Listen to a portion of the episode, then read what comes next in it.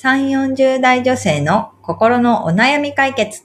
今井彩子と、由美子の、それ、わかる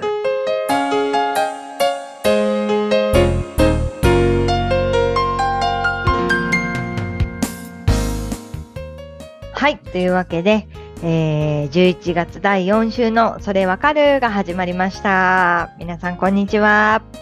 こんにちは。はい。ということで、もう間もなく、もう本当に12月が目の前に迫ってきていて、うん 落ち着け私っていう感じで過ごはい、してます。はい。皆さんいかがお過ごしでしょうか？ね。ということで、えー今週も、えーお悩みをお寄せいただきましたので、由美子さんご紹介をお願いします。はい。スーさん48歳の方からです。はい。再婚について悩んでいます。25年前に結婚し、子供が2人います。今、23歳と19歳です。下の子が3歳の時に元旦那の暴力がひどくて離婚しました。それからシングルマザーとして頑張ってきましたが、9年前に知り合った方とずっとお付き合いをしています。子供が20歳になったら籍を入れようと話してきて、まもなく下の子が20歳になるのでその時期が来ます。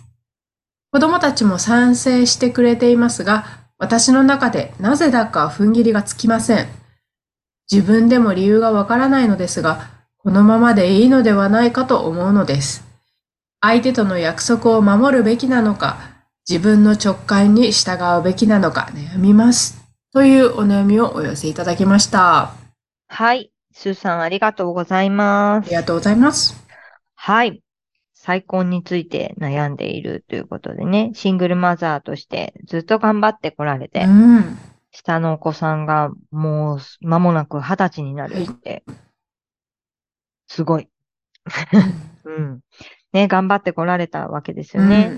でそういう中で、ずっとお付き合いしてる方がいて、結婚の約束もしてるんだけれども、なぜだか踏ん切りがつかないということですよね。うん。自分でも自分理由がわからないということで、ちょっとどうしてなのかなっていうところをすごく私の方でもわかりかねるところではあるんですけれども、まあ約束を守るべきなのか、直感に従うべきなのかっていうことで悩んでらっしゃるということですよね。うんうんうん。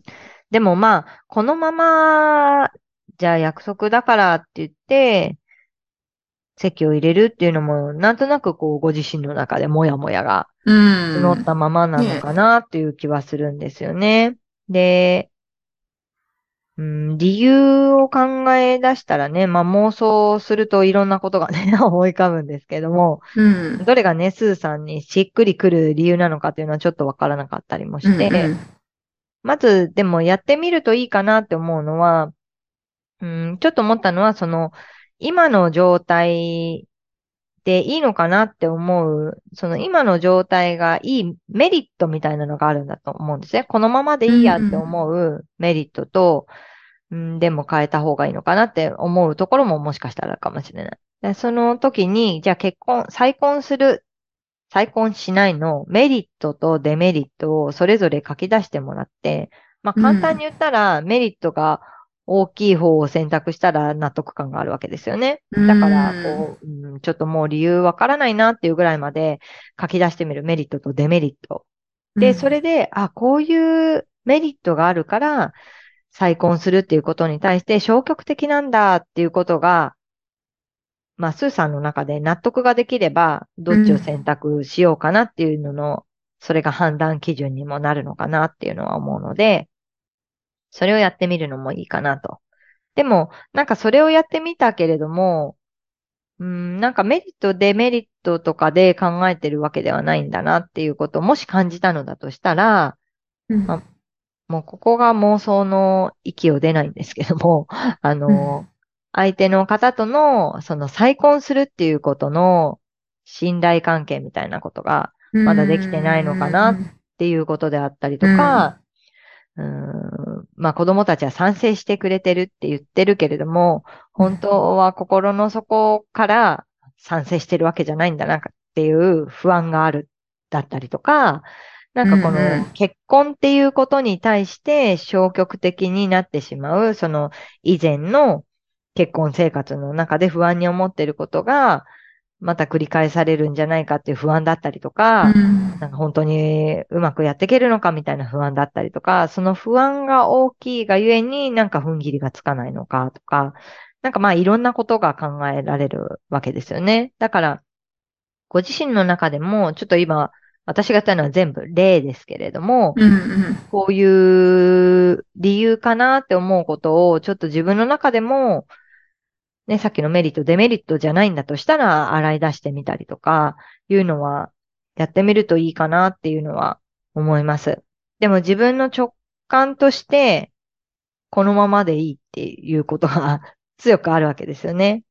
うんこのままでいいと思う理由が何かあるんだと思うので、そこを探ってみるといいのではないかなって思いますね。もしかしたらその約束したことは守らなければならないみたいな価値観がある一方で、なんか約束はその時々で変わるものだみたいな価値観があって、自分の中で葛藤が起こっているのだとしたら、うんうん。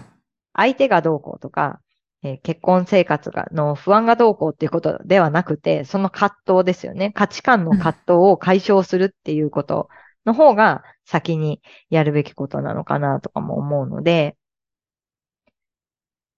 うん、ちょっとなんでかなっていううんのを、いろんな方に相談してみたりとかする中で、え、こんな風に思ってるの？とか言われたことに対して、そうなのかなってことを考えてみるとかしながら、うんちょっと自分と向き合っていただくといいのかなと思います。多分ね、ここにご相談をくださる時点で、結構自分の中では考え尽くしたのかなっていうのは思ったんですよね。だからちょっと自分で考えてみてくださいって言うと、結局もやもやのままだったりすると思うので、まあ身近な誰かに相談してみるとかでもいいと思うんですよね。うん。もしかしたらね、お子さんとかに言ってみる中で何かヒントが出てくるかもしれないし、まあ、あの、パートナーの方と素直にそういう気持ちもシェアできるのであれば、そういうふうに、今の、あの、率直な気持ちを話してみて、何かこう、相手の反応を見る中で、いろんなことが見えてくるかもしれないし、なんかこう、いろんな方に相談してみるっていうのは、ありなのかなっていうのは思いました。うんうん。でも、ね、これまですごく頑張ってこられて、で、またね、席入れようねっていう、こう、お約束ができるような方とも出会えてっていうんううん中で、まあ、一般的にね、このストーリーだけを聞くと、そんなに悩むことないんじゃないかなってうん思ったりもするけれども、スーさんの中でこう、なんていうんですかね、踏ん切りがつかない思いが、で何か心に引っかかりがあるっていうのは、ね、そうですよね。すごく大きな変化だと思うんですよね。うん席を入れるってういうんこと。そこに対して、その変化に対する何かしらの思いがね、言葉にできなかったりとか、自分でも気づかないようなことだったりとか、思いだったりとかいうのがあると思うので、ぜひね、あの、まあ、間もなく、下のお子さんが二十歳になるとはいえ、もう今日明日の話ではないと思うので、ちょっと考えていただくといいかなというのは思いました。うん。むこさんはどんな風に感じましたか、ねえ、確かに、やっぱり、何でもこう、いいっていうか、いいっていうか、すぐ決決められるときって、もう本当にい勢いがあるじゃないけど、うんうんうん。全然迷ったりしないうん。から、うん。ね、うん。そういう迷いがない状態があったとしたら、やっぱり今のスーさんっていうのはね、よし、行くぞみたいな感じでもないから、うん何かしらやっぱり整理するとうん。いいのかな、ちょっと立ち止まってうん。整理するといいのかなってう。いうん感じはしますようんね。うんうんうん。そうですよね。できるとね。う。うんんうんうん。せっかくご相談いただいた、うんそうそうこの機会にね。そうそうそうそう。なんか、私だけではなくて、このポッドキャストだけではなくて、いろんな方にうん。聞いてみると、なんか言語化できなかった自分のなんか考えとか思いみたいなのが。そうそうそう、あそうなんれですよね。そこねそこなんですよね。そう、うん言葉にできない何かが。ね、何かがあるんですよね、きっとうね。ん。うん。そういう時ってでもありますもんね。うん言葉に。なんだろう、これっていううん。時ありますもんね。だからいろんな方に聞いてみるのはいいかなと思います。うんもちろんね、スーさんと全く同じ状況で、同じ環境の中で、再婚したしないみたいなことを決めた方っていうのはなかなかいないと思うんですけれども、でもうんいろんな価値観とかに触れていく中で、ああ、それだ、それだって思うことっうん。て出てくると思うので、うん。うん。なんかメリット、デメリットを考えてみたりとか、うん。いうのも一つだし、いろんな人に相談してみたりっていうのも一つだと思うので、うん、ぜひやってみてください。うん。うん。ね、いい方に向かうといいですね。ね、そうですよね。うんどちらにしてもね、いい方向に向かっていただくとうんいいと思うので、はい。はい。ちょっとやっていただければとうん。思います。ということで、このポッドキャストでは皆様からのお悩みをお寄せいただいております。梅子さん、えー、相談のお寄せ方をご紹介お願いします。はい。番組では皆さんからのお悩みをお待ちしております。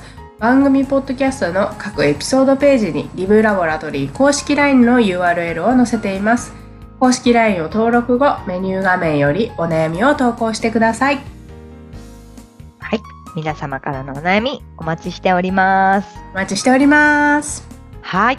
ということで、たくさん今年もお悩みお寄せいただいておりますが、残りあと4回ですね。いい、早い。早いですね。早いあっという間。あっという間。あっという間だ。はあ。いやいや、ですね。まだ1ヶ月ありますよ、皆さん。やるべきことはまだありますよっていうところでね。そう、でもなんとなくこう12月に入ってくると、なんとなくこう今よりも次の年の方が大事なような気がしてきてしまうんですけど、やっぱりね、終わり良ければ全て良しなので、2022年をよくし締める、気持ちよく終えるためにも、残りの1ヶ月ね、1日一日を大切にしていけたらいいかなと思ってます。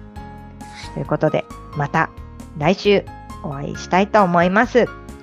はい。ということで皆さん本日もありがとうございました。さようなら。さようなら。